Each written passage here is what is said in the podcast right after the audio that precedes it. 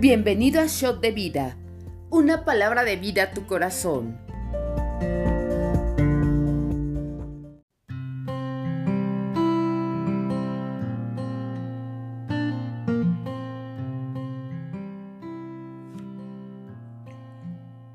Bienvenido al devocional. Hola, ¿qué tal? Soy la pastora Marisa de León desde RN Central y el día de hoy vamos a dar lectura al libro de Ezequiel capítulo 46, perdón, 44, 45 y 46.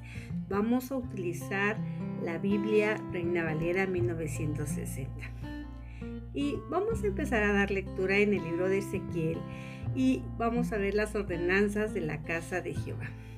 Dice así en el capítulo 44, versículo 1. Me hizo volver hacia la puerta exterior del santuario, la cual miraba hacia el oriente, y estaba cerrada, y me dijo Jehová, esta puerta estará cerrada, no se abrirá ni entrará por ella hombre, porque Jehová, Dios de Israel, entró por ella, estará por tanto cerrada. En cuanto al príncipe, por ser el príncipe, él se sentará allí para comer pan delante de Jehová. Por los vestíbulo de la puerta entrará y por ese mismo camino saldrá. Y me llevó hacia la puerta del norte por delante de la casa y miré y he aquí la gloria de Jehová había llenado la casa de Jehová. Y me postré sobre mi rostro y me dijo Jehová, Hijo de hombre, pon atención, mira con tus ojos, oye con tus oídos todo lo que yo hablo contigo sobre las cosas y las ordenanzas de la casa de Jehová. Y todas sus leyes, y pon atención a la a las entradas de la casa y a todas las salidas del santuario. Y dirás a los rebeldes, a la casa de Israel, así ha dicho Jehová el Señor, basta ya de todas vuestras abominaciones, oh casa de Israel, de traer extranjeros incircuncisos de corazón e incircuncisos de carne, para estar en mi santuario y para contaminar mi casa de ofrecer mi pan, la grosura y la sangre de la invalidar mi pacto con todas vuestras abominaciones, pues no habéis guardado lo establecido acerca de mis cosas santas, sino que habéis puesto extranjeros como guardas de las ordenanzas en mi santuario. Así ha dicho Jehová el Señor, ningún hijo de extranjero incircunciso de corazón e incircunciso de carne estará en mi santuario. De todos los hijos de los extranjeros que están entre los hijos de Israel, y los levitas que se apartaron de mí cuando Israel se alejó de mí, yéndose tras sus ídolos, llevarán su iniquidad. Y servirán en el santuario como porteros a las puertas de la casa, sirvientes en la casa. Ellos matarán los holocaustos y la víctima para el pueblo, y estarán ante él para servirle. Por cuanto le sirvieron delante de sus ídolos y fueron a la casa de Israel por tropezadero de maldad. Por lo tanto, he alzado mi mano y he jurado, dice Jehová el Señor, que ellos llevarán mi iniquidad. No se acercarán a mí para servirme como sacerdotes, ni se acercará a ninguna de mis cosas santas, a mis cosas santísimas, sino que llevarán su vergüenza, las abominaciones que hicieron. Les pondré pues por guardas y encargados a la custodia de la casa, para todo aquel servicio de ella y para todos los que en ella haya de hacerse. Mas los sacerdotes levitas, hijos de Sadoc, que guardaron el ordenamiento del santuario, cuando los hijos de Israel se apartaron de mí, ellos se acercarán para ministrar ante mí y delante de mí estarán para ofrecer la grosura y la sangre, dice Jehová el Señor. Ellos estarán en mi santuario y se acercarán a mi mesa para servirme y me guardarán mis ordenanzas. Y cuando entren por las puertas del atrio, se vestirán vestiduras de lino y no llevarán sobre ellos cosas de lana cuando ministren en las puertas atrios interiores dentro de la casa. turbantes de lino tendrán sobre sus cabezas y calzoncillos de lino sobre sus lomos. No se ceñirán cosa que los haga sudar. Cuando salgan, salgan del atrio exterior al atrio de afuera, al pueblo se quitarán las vestiduras con que ministraron y las dejarán en las cámaras de santuario. Y se vestirán de otros vestidos para no santificar al pueblo con sus vestiduras. Y no se raparán su cabeza ni dejarán crecer su cabello, sino que lo recortarán solamente. Ninguno de los sacerdotes deberá beberá vino cuando haya de entrar en el atrio interior. Ni, ni, viuda ni repudiada tomará por mujer, sino que tomará virgen del linaje de la casa de Israel. O viuda que fuere viuda del sacerdote y enseñará a mi pueblo a hacer la diferencia entre lo santo y lo profano, y les enseñará a discernir entre lo limpio y lo no limpio. En los casos de pleito ellos estarán para juzgar conforme a mis juicios. Juzgarán y mis leyes y mis decretos guardarán en todas mis fiestas solemnes y santificarán mis días de reposo. No se acercarán a hombre muerto para contaminarse, pero por padre o madre, hijo o hija, hermano o hermana que no haya tenido marido, sí podrá contaminarse.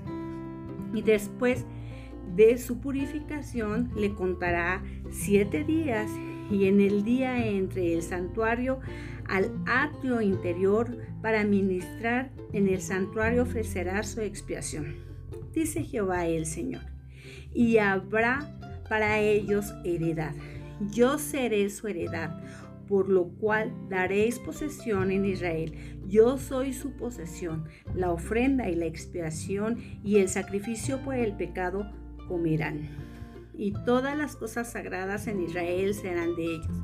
Las primicias de todos los primeros frutos de todo y de toda la ofrenda, de todo lo que se presente de, de todas vuestras ofrendas, serán de los sacerdotes. Asimismo daréis al sacerdote las primicias de todas vuestras masas, para que repose la bendición en nuestras casas. Y ninguna casa mortecina ni desgarrada, así de aves como de animales comerán los sacerdotes. Bueno, vamos a reflexionar un poco y qué tremendo habla en el libro de Ezequiel cuando el Señor empieza, ¿verdad?, a hacer cosas grandes, empieza a traer orden. Podemos ver cómo Dios veía cómo estaba el pueblo en desorden, haciendo cosas tremendas y terribles, que eran cosas que no le agradaban al Señor. Y, bueno, podemos ver que empieza a decir, basta ya. Llega un momento que el Señor no tolera, no soporta. Y yo sé que el Señor nos está hablando y nos está diciendo, basta, basta ya, basta, haz un alto. Y bueno, vamos a ver cómo el Señor nos está hablando cómo en este tiempo Ezequiel fue dirigido por Jehová mismo. Se debe seguir a Cristo, aunque parece este, que nos está guiando de dentro hacia afuera, de, de afuera hacia adentro, pero Él nos está guiando en todo momento. Y bueno, queremos ver cuál fue la razón. Vemos que esa puerta que nos habla desde el principio es la puerta donde el Señor entró y ella siempre va a estar cerrada porque solamente Él es el único que puede entrar, ¿verdad? Es una puerta que permanece porque creemos fielmente que el Señor va a venir muy pronto. Y también nos habla de un privilegio, el privilegio del rey, que Él es el único, el príncipe tendrá el privilegio especial con respecto a la puerta. Es probable que sea David, cuyo futuro gobierna sobre Israel y se menciona varias veces. David sería el príncipe sobre Israel. Él se sentaría ahí para comer pan delante de Jehová. La puerta en sí misma no está abierta para él, pero él puede sentarse en sus cámaras y estar ahí en comunión con el Señor. Qué tremendo, ¿verdad? Y, y el Señor nos está hablando los que van a ser admitidos en el pueblo, marcando quién puede entrar a la casa del Señor. Y nos habla, ¿verdad? De todo lo que el Señor está, está queriendo hacer para que su santuario se pueda reflejar la gloria de Dios. Según lo prometió, sería su morada para siempre. Él describe un tipo similar y revelante a lo que es eterno. Vemos cómo se ve lo eterno aquí. Él habla de los excluidos. Es algo fuerte. Y recuerda que estábamos leyendo cómo había gente con un corazón incircunciso que en verdad estaba en pecado y estaba sirviendo en la casa del Señor. Y ellos estaban todavía un pie aquí y un pie allá y eso es muy tremendo y el Señor nos habla, dice basta ya de toda abominación, de todo pecado. Lo que nosotros, el Señor nos está hablando es de que en verdad en verdad estamos de, como físico en la casa del Señor, pero nuestro corazón sigue mal. Y el Señor nos dice, basta ya, yo quiero que te presentes a mí como una ofrenda grata, como un sacrificio agradable delante de mí. Y podemos ver esto, lo que nos está hablando y, y que así va a ser en todo este tiempo llega un momento en donde las circunstancias tienen que ser expuestas. Vemos los que están incircuncisos de corazón o de carne. Esto es muy fuerte. Y hay veces que el Señor nos está hablando y nosotros no podemos servir así. No podemos servir así. El Señor pide que tú te apartes para Él, que te santifiques para Él, que seas agradable a Él. El Señor quiere todo para ti, no te quiere a medias. Él, él este, recuerda que Él te hizo a su imagen y semejanza y, y en verdad el Señor quiere que nosotros lo adoremos como dice la palabra en espíritu y en verdad. Y, sin embargo aquí el Señor nos está hablando de los levitas que están lejos de Dios, esos levitas que se apartaron, dice que fuerte, porque cuando los levitas estaban, su función de ellos era servir a la casa del Señor, estar en la casa del Señor, ellos le dieron la espalda, se, se apartaron y eso fue muy fuerte, yéndose a a ídolos, aquella idolatría. Y esto fue muy fuerte y lo que el Señor decía, ¿verdad? Especialmente designados para el servicio del tabernáculo, sus deberes, incluyendo, imagínate, el mandamiento del tabernáculo, llevar el arca del pacto y el servicio del culto. Este, el último deber incluía ayudar al sacerdote en el servicio del templo. Y eh, hoy quiere el Señor restaurar, una restauración. Ezequiel viene para que el templo sea restaurado. Seguirán guardias y servidores en el templo. Dios hizo responsables a los levitas de su pecado y los va a disciplinar. Y es una bendición porque en verdad muchas veces si tú y yo nos dejamos disciplinar, hay veces que este, podemos ver cómo está, las personas están mal delante del Señor y tú como una autoridad espiritual les dices, sabes que no sirvas, mejor recibe para que seas sanado, para, sea, para que seas restaurado, deja de servir ponte a recibir la palabra del Señor. Y si tú aceptas esa disciplina, en verdad vas a crecer porque te vas a exponer a la presencia del Señor, vas a tener un proceso de restauración donde el Señor te va a levantar tremendamente, porque lo que quiere el Señor son corazones dispuestos, son corazones sanados y restaurados para su servicio, para que el reino de Dios se extienda cada día más. Si nosotros aceptamos esa disciplina será de mucha bendición no se acercarán a mí para servirme como los sacerdotes. Esto sería parte de la disciplina por la idolatría. Y, es tremendo porque también podemos ver los sacerdotes y su ministerio del Señor, más los sacerdotes levitas, hijos de Sadoc, Fíjate, eran de la tribu de Levi. De, de, Levi y eran de la familia de Aarón, los sacerdotes. Sadoc recibió el derecho al sacerdocio en los días de Salomón. Era como los demás levitas en general, siendo notorios por su fidelidad. Qué tremendo, porque aquí vemos un grupo de levitas de la tribu, de, imagínate, de Levi, que era Sadoc, toda su familia y cómo ellos eran fieles. También podemos ver que hay hombres y mujeres fieles, fieles en el servicio, metiendo las manos en el arado y siempre estuvieron y se mantuvieron firmes. Sadoc fue fiel a David y ungió a Salomón como rey. Dios declaró que el ministerio de los sacerdotes era fundamentalmente para Dios. Bueno, esto es tremendo y vamos a seguir continuando ahora con Ezequiel en el capítulo 45. Dice, cuando repartáis por suertes la tierra en heredad, apartéis una porción para Jehová, que les consagraréis en la tierra de longitud de 25 mil cañas y 10 mil de ancho. Eso será santificado en todo su territorio alrededor. De esto será para el santuario 500 cañas de longitud y 500 de ancho en cuadro alrededor y 50 codos en derredor para sus ejidos. Y de esta medida medirás en longitud 25 mil cañas y ancho 10 mil, y en el cual estará el santuario y el lugar santísimo.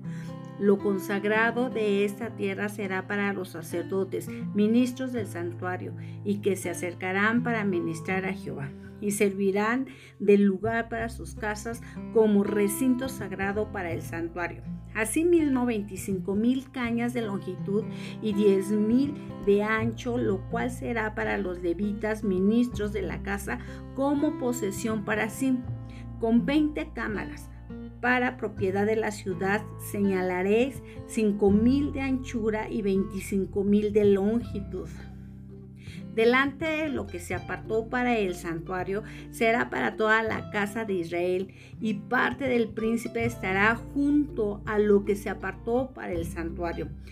De uno y de otro lado y junto a la posesión de la ciudad, delante de la que se apartó para el santuario y delante de la posesión de la ciudad desde el extremo occidente hasta el extremo oriente y la longitud será desde el límite occidental hasta el límite oriental. Esta tierra tendrá por posesión en Israel, y nunca más mis príncipes oprimirán a mi pueblo, y darán la tierra a la casa de Israel conforme a sus tribus. Así ha dicho Jehová el Señor. Basta ya, oh príncipes de Israel, dejar la violencia, la rapiña, haced juicio y justicia. Dad vuestras imposiciones de sobre mi pueblo, dice Jehová el Señor. Balanzas justas, efa justo y vato justo tendréis. El efa y el vato serán de una misma medida, que el vato tenga la décima parte del homer y de la décima parte del homer el efa, y la medida de ellos será según el homer el ciclo será para el 20 jeras. 20 ciclos, 25 ciclos, 15 ciclos o será una mina. Esta será la ofrenda que ofrecerás, la sexta parte de una efa por cada homer de trigo y la sexta parte de una efa por cada homer de la cebada. La ordenanza para el aceite será que ofrecerás un vato de aceite, que es la décima parte de un coro.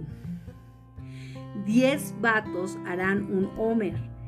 Dice, porque diez vatos son un homer y una cordera de rebaño de doscientas de las engordadas de Israel, para el sacrificio y para el holocausto y para las ofrendas de paz, para expiación por ellos dice Jehová el Señor. Todo el pueblo de la tierra estará obligado a dar estas ofrendas para el príncipe de Israel. Mas el príncipe corresponderá a él el holocausto y el sacrificio de la libación de las fiestas solemnes. En las lunas nuevas, en los días de reposo y en todas las fiestas de las casas de Israel, él dispondrá la expiación, la ofrenda, el holocausto y las ofrendas de paz para hacer expiación por la casa de Israel. Así ha dicho Jehová el Señor. El mes primero, de día primero del mes tomarás de la vacada un becerro sin defecto y purificarás el santuario. Y el sacerdote tomará de la sangre de la expiación y pondrá sobre los postes de la, de la casa sobre los cuatro ángulos el descanso del altar y sobre los postes de las puertas del atrio interior. Así harás el séptimo día del mes para que para los que pecaron por error o por engaño, y harás expiación por la casa. El mes primero de los 14 días del mes tendrás la Pascua, fiestas de siete días se comerán pan sin levadura. Aquel día el príncipe sacrificará por sí mismo y por todo el pueblo de la tierra un becerro por el pecado. Y los siete días de las fiestas solemnes ofrecerá holocausto a Jehová. Siete becerros, siete carneros sin defecto. Cada día de los siete días por el pecado, un macho cabrío cada día. Y cada y con cada becerro ofrecerá ofrenda de una efa, y con cada carnero una efa, y por cada efa un hin de aceite. En el mes séptimo, a los quince días del mes de las fiestas harán como en estos siete días en cuanto a la expiación, en cuanto al holocausto, en cuanto al presente, en cuanto al aceite la tierra para los sacerdotes. Y en verdad estamos hablando de la porción para los levitas. Cuando el Señor estaba hablando, apartáis una porción para Jehová, la ubicación del templo y de la ciudad santa. Estaba hablando, esta tierra pertenece directamente al Señor, mientras que el resto de la tierra es la herencia de las tribus bueno, se dispensaron por todo Israel para poder ministrar a la gente. Y también sugiere que esta dispersión también fue una forma de disciplina como el Señor no se equivoca, ¿verdad? Todo lo que hace, bueno, siempre tiene un propósito. Y podemos ver que como la porción para toda la casa de Israel, la ciudad de Jerusalén sería la herencia de todo Israel, no un la tribu en particular. La porción también nos está hablando una porción del príncipe. Los príncipes de Israel abandonaban los pecados que su posición privilegiada de influencia hace posible y les prestan atención a sus deberes real, la promoción de la justicia de la tierra. Y nos habla que el Señor dice, dejen, basta ya, ¿verdad? Vamos a, trabajar en rectitud, en justicia, bajo la benevolente reinado del Mesías, porque él sabía que venía un Mesías. También nos habla mucha justicia y de la iniquidad. Vamos a que habla de eliminar la violencia, el saqueo, ejecutar la justicia y la rectitud. Y bueno, muchas veces este nos está hablando aquí el Señor seriamente.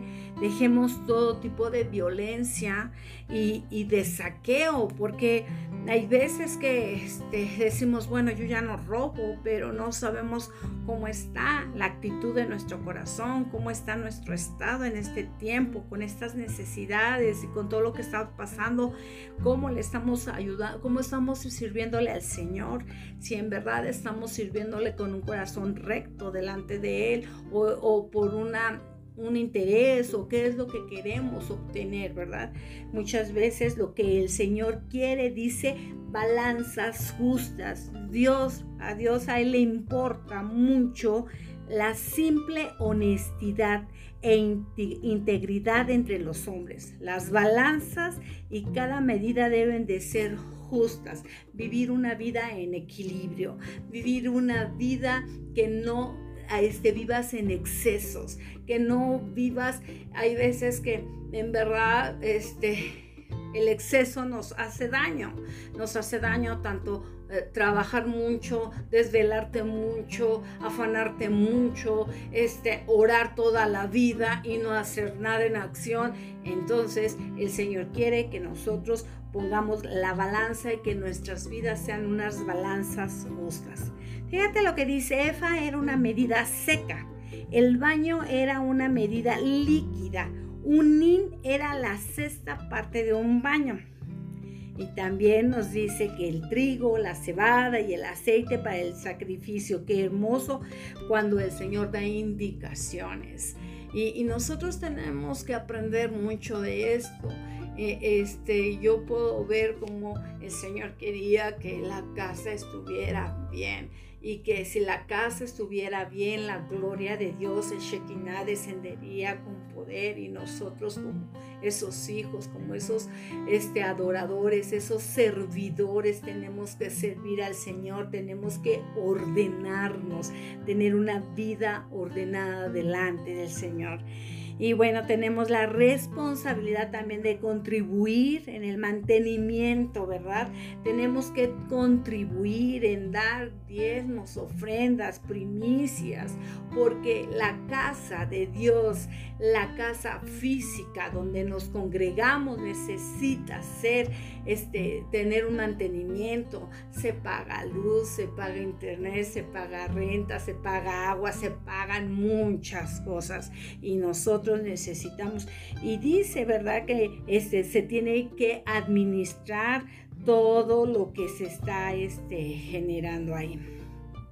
Y, y bueno, queremos también ver cómo hay expiación por los pecados cometidos por ignorancia, como el Señor nos habla también y en esos tiempos de la Pascua, pero también nos está hablando la redención de Dios en Israel de Egipto, en su mayor redención a través de la obra de nuestro Señor Jesucristo, simplemente será recordada.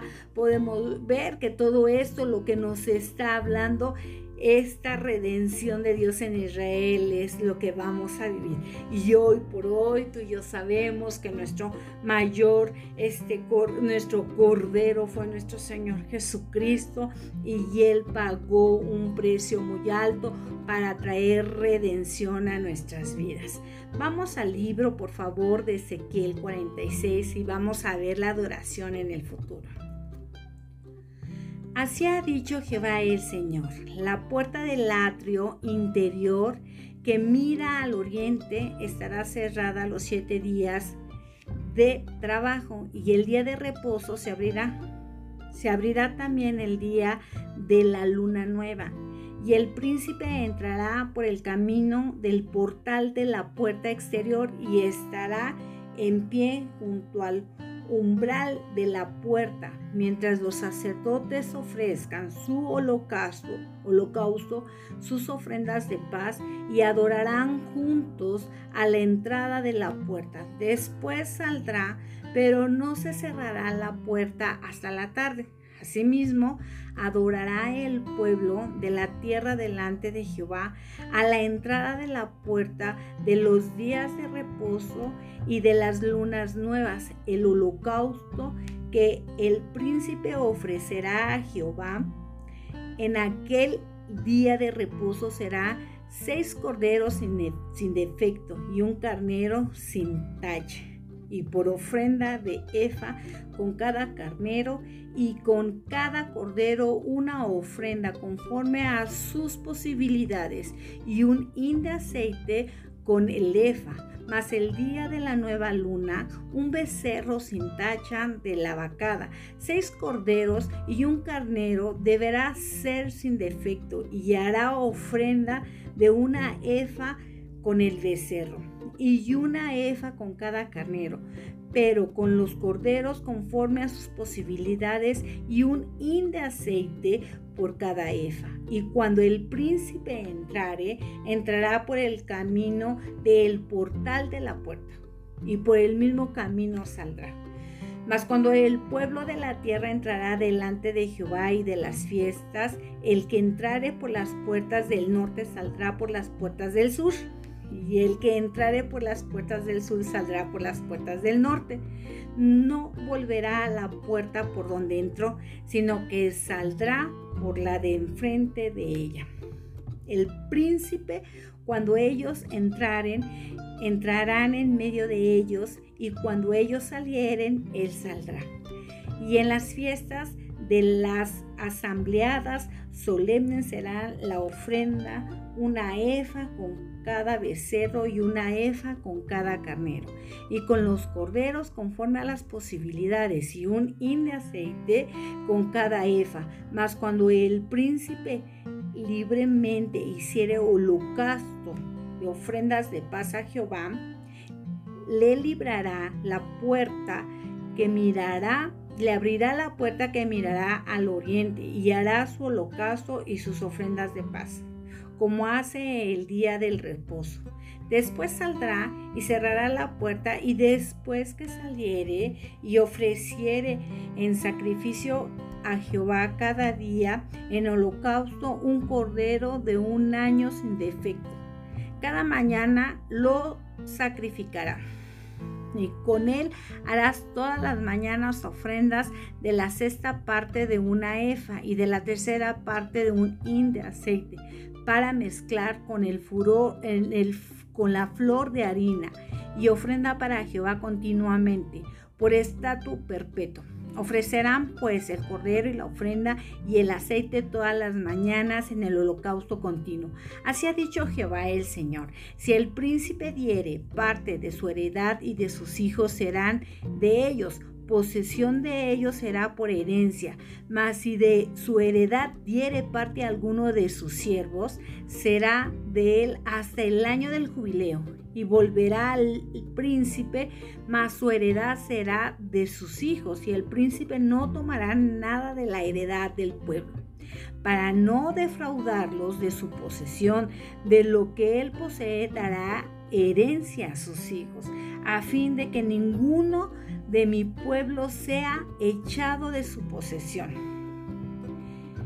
Me trajo pues por la puerta entrada que estaba hacia la puerta y, a las cámaras santas de los sacerdotes, los cuales miraba al norte, y vi que había allí un lugar en el fondo, el lado del occidente, y me dijo, este lugar donde los sacerdotes cocerán la ofrenda por el pecado de expiación y ahí cocerán la ofrenda para no sacarla al atrio exterior, santificado así al pueblo. Y luego me sacó al atrio exterior y me llevó por los cuatro rincones del atrio y en cada rincón había un patio y en los cuatro rincones del atrio había patios cercados de 40 codos de longitud y 30 de ancho, una misma medida y tenían los cuatro.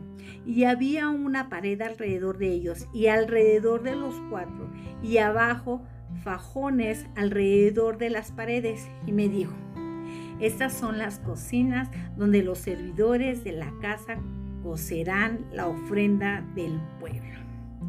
Bueno, qué hermoso. El Señor lleva a Ezequiel hasta la cocina, hasta la cocina. Imagínate este lo que el Señor quiere, que tú lo lleves hasta tu cocina, que tú lo lleves a todas partes, que tú puedas vivir de una forma este tan tan hermosa con el Señor. Nos habla el Señor ya en este libro de el príncipe y las ofrendas en ese día de reposo, ¿verdad? Para que la gente vea a Cristo en el vidrio de las ceremonias, porque yo puedo ver eso todo el Antiguo Testamento y todo lo que nos está hablando, nos está hablando de nuestro Señor Jesucristo, nos está hablando del Cordero de Dios, nos está hablando de la redención, de quién es nuestro Salvador. Y bueno, bajo el Evangelio tenemos más luz clara y libre a ese acceso, especialmente en los días del Señor, en otros momentos de reuniones santas. El pueblo, un lugar de adoración para toda la gente de la tierra, no solo para los sacerdotes. Y, bueno, recuerda que el Señor este, le hablaba también a sus discípulos. Si los judíos no quieren escuchar o no quieren creer, los gentiles creen. Si los gentiles este, te confiesan como su único y verdadero Salvador, ellos también recibirán la vida eterna. Y aquí Ezequiel habla que no solamente el templo para adorar al Señor iba a ser para los sacerdotes, sino va a ser para todo el pueblo. Y vemos los banquetes y las festividades, como el príncipe no se aislará de la gente en las fiestas, sino que será parte de la multitud un corazón humilde, ¿verdad? Podemos ver este príncipe y vemos una ilustración una vez más de la obra de Jesús para su pueblo y nunca sacar a sus ovejas sin ir delante de ellas. Él nunca nos empuja a la lucha sin precedernos. Si tenemos que tomar el camino de la cruz, siempre podemos contar con verlo ir primero, aunque sigamos sorprendidos, Él siempre va a estar con nosotros. Dice la palabra, ¿verdad? Que Él dejó a las 99 ovejas y fue por la perdida, por la extraviada, pero también creemos que si tú le clamas al Señor y si tú le dices, yo quiero que tú seas el dueño de mi vida, que tú seas el centro de mi vida, en todas las áreas de mi vida, en verdad que lo que el Señor es de que tú lo tomes en cuenta. Y esta vez no era la excepción. Y bueno, vemos las puertas, la puerta que miraba del oriente y vemos las, las ofrendas, los holocaustos, qué hermoso. Y, aquí la puerta que miraba al oriente y era holocausto sus ofrendas de paz. Yo puedo ver un ejemplo como las reuniones que se hacen en RN Central los jueves, esos días de la semana. Aquí hay una justificación para nuestras conferencias, ¿verdad? Semanales. Es un servicio voluntario, bien aceptado siempre que uno cierre la puerta y los hombres vuelvan a sus labores honestas. Esto a mí me encanta porque dice que son ofrendas de paz. Lo que andamos buscando ya a mitad de semana es descansar, buscar el refugio de papá, porque lo dice la escritura, ¿verdad? Si estás cansado y cargado, ven a mí y conmigo, porque conmigo la carga es más fácil y más ligera. Y vamos los jueves a descansar con Él porque sentimos que no llegamos para el sábado, para el domingo. Y salimos con esa paz que sobrepasa todo entendimiento. Los holocaustos diariamente, hablaba también aquí que eran ofrendas diarias para recordar y conmemorar la obra perfecta del sacrificio de nuestro Señor Jesucristo. ¿Qué quiere decir esto? Que nosotros tenemos que orar y ofrecer al Señor todos los días ofrécele tu vida, ofrécele a tus hijos, ofrece todo lo que es tuyo al Señor. Qué hermoso nuestra forma de vida, nuestro comportamiento, ofrecer. Dice el Señor que ya no quiere sacrificios, quiere obediencia, ¿verdad? Vale más la obediencia, pues que en estos tiempos, en este día de restauración, que el Señor pueda ver esas ofrendas con cómo con esa diferencia de vivir, que seamos diferentes, que tengamos principios bíblicos grabados en nuestro corazón con el ejemplo. Hasta que Cristo vino eran proféticas anticipatorias, mientras que ahora son diarias.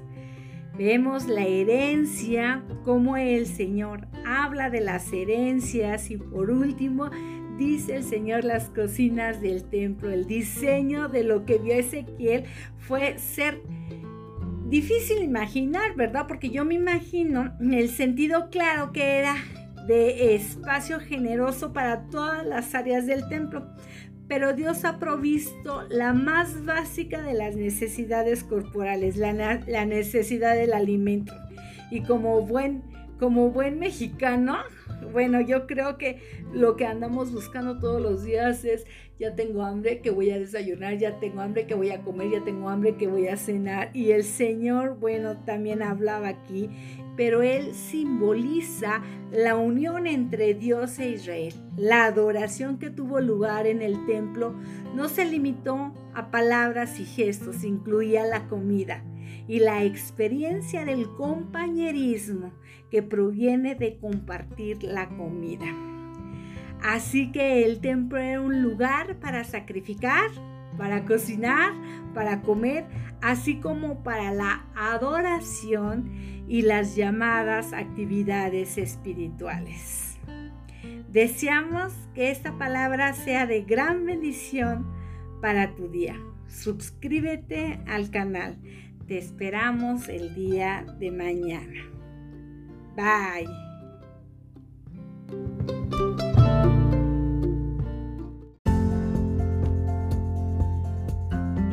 Conoce más en rnmexico.org. Yo soy RN México, amar, transformar, servir y enviar.